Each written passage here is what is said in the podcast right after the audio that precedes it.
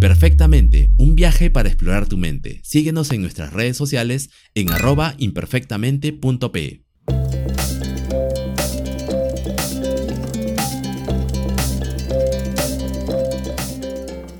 Hola, bienvenidos y bienvenidas a un capítulo más de Imperfectamente, un podcast que busca tomar conciencia sobre la importancia de tu salud mental. Mi nombre es Ismael Carrión y en este episodio continuaremos hablando sobre el estrés. En el capítulo anterior habíamos definido qué es el estrés y vimos que no es del todo malo, ya que nos ayuda sobre todo en momentos de peligro o de mayor demanda. Pero cuando el estrés se hace crónico, predisponemos a nuestro cuerpo para sufrir una serie de enfermedades, desde las más simples hasta las más graves. Es por ello que en estos dos últimos capítulos hemos buscado conocer a fondo qué es lo que nos pasa con el estrés, ya que este conocimiento nos ayudará a identificarlo y controlarlo. Es bien sabido que en estos últimos tiempos el estrés forma parte de nuestras vidas, a veces tanto que no distinguimos qué es exactamente lo que nos estresa. El ritmo de vida acelerado que llevamos nos mantiene en un estado permanente de estrés y ni siquiera somos conscientes de ello. Es más, lo vemos como un estado normal, ya que muchas veces no nos permitimos un tiempo para analizarnos y ver qué pasa con nuestras vidas. Lo que los especialistas recomiendan para poder manejar el estrés es identificar las fuentes del estrés en tu vida. Esto no es tan fácil como parece. Nuestras fuentes de estrés no siempre son tan fáciles de identificar. Es muy fácil pasar por alto nuestros propios pensamientos, sentimientos y comportamientos que nos llevan a padecer estrés. Los teóricos señalan que existen dos tipos de factores que pueden producir estrés, los estímulos externos y los estímulos internos. En cuanto a los estímulos externos, podemos encontrar a los problemas económicos, los problemas familiares, el exceso de trabajo, el temor por alguna situación que se pueda presentar tanto en el país como en tu región, la pérdida de un ser querido, la pérdida del trabajo también es muy común, ¿no? De otro lado, los estímulos internos pertenecen a nuestro dominio psicofísico y se presentan muchas veces con un dolor intenso, una enfermedad, sentimientos de inferioridad, problemas sociológicos, entre otros. Para cada individuo la fuente del estrés es muy diferente, pero podemos encontrar una serie de sucesos que nos estresan a la mayoría de nosotros. Entre ellos están los sucesos vitales intensos y extraordinarios, como por ejemplo la muerte de un familiar o de un amigo, los divorcios, el nacimiento de un hijo, enfermedades, accidentes y también las mudanzas. Las mudanzas resultan ser muy estresantes para muchos de nosotros. También encontramos los sucesos diarios de menor intensidad, que pueden ser más frecuentes ya que se trata de sucesos del día a día, como por ejemplo un atascamiento en el tránsito, sobre todo cuando estamos llegando tarde, ruidos molestos y constantes, discusiones con compañeros o pareja, o incluso discusiones con algún familiar. Por último encontramos a las situaciones de tensión mantenida, que pueden ser una enfermedad prolongada, un mal ambiente laboral, disputas conyugales permanentes, dificultades económicas sostenidas, entre otros. Estos sucesos antes mencionados provienen de tres fuentes básicas, nuestro entorno, nuestro cuerpo y nuestros pensamientos. En cuanto al entorno, nos bombardea constantemente con demandas de adaptación y viéndonos obligados a soportar el ruido, las aglomeraciones, las exigencias que se presentan en las relaciones interpersonales, los horarios rígidos de trabajo o estudio, las normas de conducta y muchas otras amenazas, también los deberes o responsabilidades. La segunda fuente de estrés es fisiológica. Cuando el cuerpo detecta una amenaza, tanto real como imaginaria, se desencadenan unas respuestas fisiológicas para permitir en un primer momento una respuesta básica y adaptativa de supervivencia, la cual es la lucha o la huida. Esta condición es a la que nos prepara el estrés para poder enfrentar algún reto o para emprender la huida si es que vemos que no podemos manejar esa amenaza. El problema es que cuando estamos permanentemente estresados, las respuestas ya no son adaptativas e interfieren en nuestra vida cotidiana. Me refiero sobre todo a las respuestas fisiológicas típicas como alteraciones del patrón respiratorio, excesiva tensión muscular, palpitaciones, dolores en el pecho, hormigueos en las extremidades y cansancio.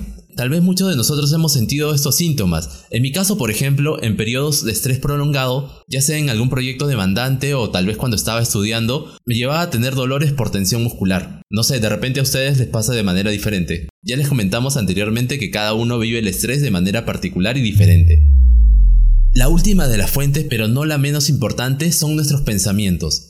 El modo de interpretar y catalogar nuestras experiencias y el modo de ver el futuro puede servir tanto para relajarnos como para estresarnos. Está claro que cada persona ve las situaciones y las interpreta de una manera diferente. Muchas veces no hace falta ni siquiera que haya una situación real que nos estrese, sino que nosotros nos estresamos solos sin la ayuda de nadie. Por ejemplo, estar pensando continuamente sobre nuestros problemas produce tensión, lo cual crea a su vez la sensación subjetiva de intranquilidad, que provoca pensamientos todavía más ansiosos, cerrándose de esta manera un círculo. Lo que representa esto es que muchas veces no es únicamente la situación en sí lo que nos estresa, sino cómo la interpretamos. Esta interpretación es la que nos produce una determinada emoción, que es la que va a influir cómo nosotros nos comportemos y en qué estrategia pongamos en marcha para resolver esa situación. Es por ello que las emociones y los estados de ánimo no suelen aparecer solo de forma espontánea. Pero tal vez ahora que ya conoces algunas de las fuentes principales del estrés, te preguntarás cómo podemos reconocer si estamos estresados. Lo que recomiendan los expertos es estar atentos y autoobservarnos a nosotros mismos, ya que existe una serie de síntomas a corto y mediano plazo que son indicadores de estrés. Los más comunes pueden ser los síntomas cognitivos, por ejemplo pueden ser la pérdida de memoria, la incapacidad para concentrarnos, ver solo lo negativo, pensamientos ansiosos y apresurados y preocupación constante. También están los síntomas emocionales, como por ejemplo los cambios de humor, la irritabilidad, la agitación, la incapacidad para relajarse, sentirse abrumado, la sensación de soledad y aislamiento y la depresión e infelicidad general. También encontramos los síntomas físicos, que pueden ser, por ejemplo, los dolores de cabeza, el estreñimiento, náuseas, mareos, dolor en el pecho, palpitaciones rápidas, pérdida o disminución del deseo sexual y frecuentes enfermedades respiratorias. Por último, también encontramos los síntomas conductuales, que pueden ser comer de más o de menos, también dormir de más o dormir menos, también aislarte del grupo social, procrastinar o ser negligente con tus responsabilidades. Otros de los síntomas conductuales son el uso de cigarrillos, alcohol o incluso drogas. Y también tener hábitos nerviosos, como morderse las uñas o estar moviendo constantemente la pierna. Esto último me pasa muy seguido. Debemos estar muy atentos si es que hemos sentido o sentimos alguno de estos síntomas y así poder identificar si el estrés está presente en nuestras vidas. Como se podrán imaginar, muchos de estos síntomas se pueden relacionar a otras condiciones. Es por ello que la forma más generalizada para diagnosticar el estrés es mediante una exploración por parte de un experto. Estos realizan uno o varios cuestionarios que permiten identificar los casos de pacientes que padecen estrés. Uno de los cuestionarios más empleados es la escala de estrés percibido, diseñada para medir el grado de estrés en determinadas situaciones de la vida. También hay otros que valoran los sucesos vitales estresantes o las consecuencias emocionales que pueden presentar las personas que son sometidas a mucho estrés. Esta escala originalmente constaba de 14 preguntas, que habían que valorar entre 0 y 4, siendo 0 nunca y 4 siempre. Pero bueno, ahora que ya sabemos que estamos estresados con este tipo de pruebas o autoanalizándonos, ¿qué podemos hacer?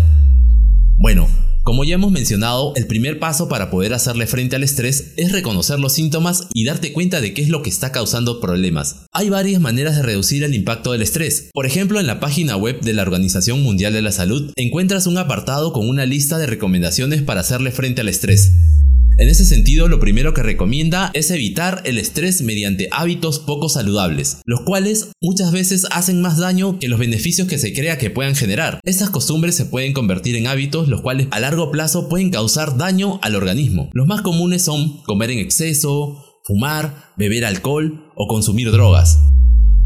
Por otro lado, algo que se recomienda para reducir el estrés es contar con una rutina diaria, con actividades que nos ayuden a sentir que controlamos mejor nuestra vida. Así podemos programar momentos concretos para comer, para pasar tiempo con nuestra familia, hacer las tareas cotidianas, practicar ejercicio físico o simplemente realizar actividades de ocio. Las que más te gusten está bien, pero trata de incluirlas en tu rutina. Uno de los aspectos importantes, no solo para reducir el estrés, sino para mantenernos saludables, es dormir lo suficiente, ya que esto permite cuidar nuestro cuerpo y nuestra mente. El sueño repara, relaja y revitaliza nuestro organismo y nos ayuda a hacer frente a los efectos del estrés. La higiene del sueño, o dicho de otro modo, los buenos hábitos de sueño, consisten en ser conscientes, por ejemplo acostarse en la noche a la misma hora y levantarse en la mañana a la misma hora, incluso los fines de semana. Si es posible, el lugar en el que dormimos debe ser tranquilo, oscuro, relajante y debe mantener una temperatura agradable. Para la higiene del sueño es recomendable limitar el uso de aparatos electrónicos como televisores, computadoras o teléfonos inteligentes antes de dormir. También se recomienda no comer en exceso ni tomar bebidas alcohólicas o cafeína antes de la hora de acostarse. El ejercicio físico es recomendado, ya que la actividad física durante el día puede ayudar a conciliar el sueño con más facilidad por la noche. Otra de las recomendaciones es evitar el aislamiento social. Cuando estamos estresados, muchas veces solemos aislarnos. Es importante mantener el contacto con los demás. Podemos hablar con nuestros familiares o amigos y explicarles las preocupaciones o sentimientos que tenemos.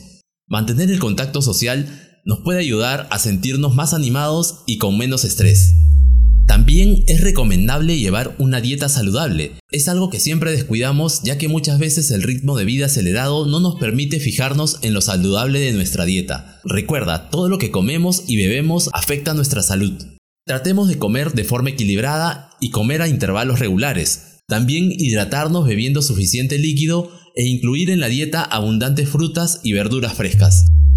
Por otro lado, como ya lo habíamos mencionado en la higiene del sueño, hacer ejercicio diario nos puede ayudar a reducir el estrés. Puede tratarse de ejercicio intenso o simplemente caminar.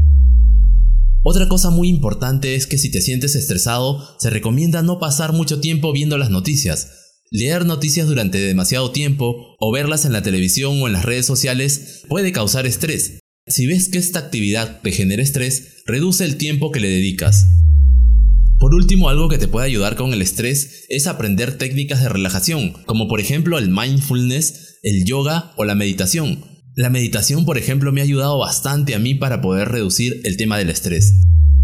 Si quieres profundizar más sobre este tema, puedes encontrar en la página de la OMS una guía ilustrada llamada En tiempos de estrés, haz lo que importa. Esta guía propone aprender técnicas de autoayuda practicándolas durante unos minutos al día Todas estas recomendaciones nos pueden ayudar con la reducción del estrés, pero como ya hemos mencionado antes, todos somos diferentes y la efectividad de estas actividades difiere en cada persona. Por ejemplo, en mi caso la meditación me ayuda bastante para controlar el estrés, pero no es para todos, a algunos le funciona más el ejercicio físico o incluso practicar las asanas del yoga. Pero si nada de esto te ayuda, recomendamos buscar ayuda con profesionales de la salud. Tu médico te recomendará otras opciones, como por ejemplo la terapia cognitivo-conductual, o incluso si es necesario recetarte algunos medicamentos. En estos dos últimos programas hemos visto mucho sobre el estrés, pero por ahora lo dejaremos de lado, aunque tenemos mucho más que hablar sobre el estrés, como por ejemplo del estrés postraumático, del cual hablaremos más adelante. Espero que este programa les haya gustado y les ayude un poco con el estrés. Recuerden que todo comienza con identificar qué es lo que te puede estar causando y seguir las recomendaciones que te pueden ayudar a controlarlo. Muchas gracias por tomarte unos minutos para poder conocer sobre este tema y otros temas que te puedan ayudar a tomar conciencia sobre la importancia de tu salud mental. Regresamos muy pronto, estén bien. Si te gustó el programa, compártelo con tus amigos o familiares y no olvides seguirnos en nuestras redes sociales en arroba imperfectamente.pe. Déjanos tus comentarios, todo suma para mejorar. Muchas gracias. Este programa fue producido por Agilab Síguelos en sus redes sociales en arroba agilab.pe.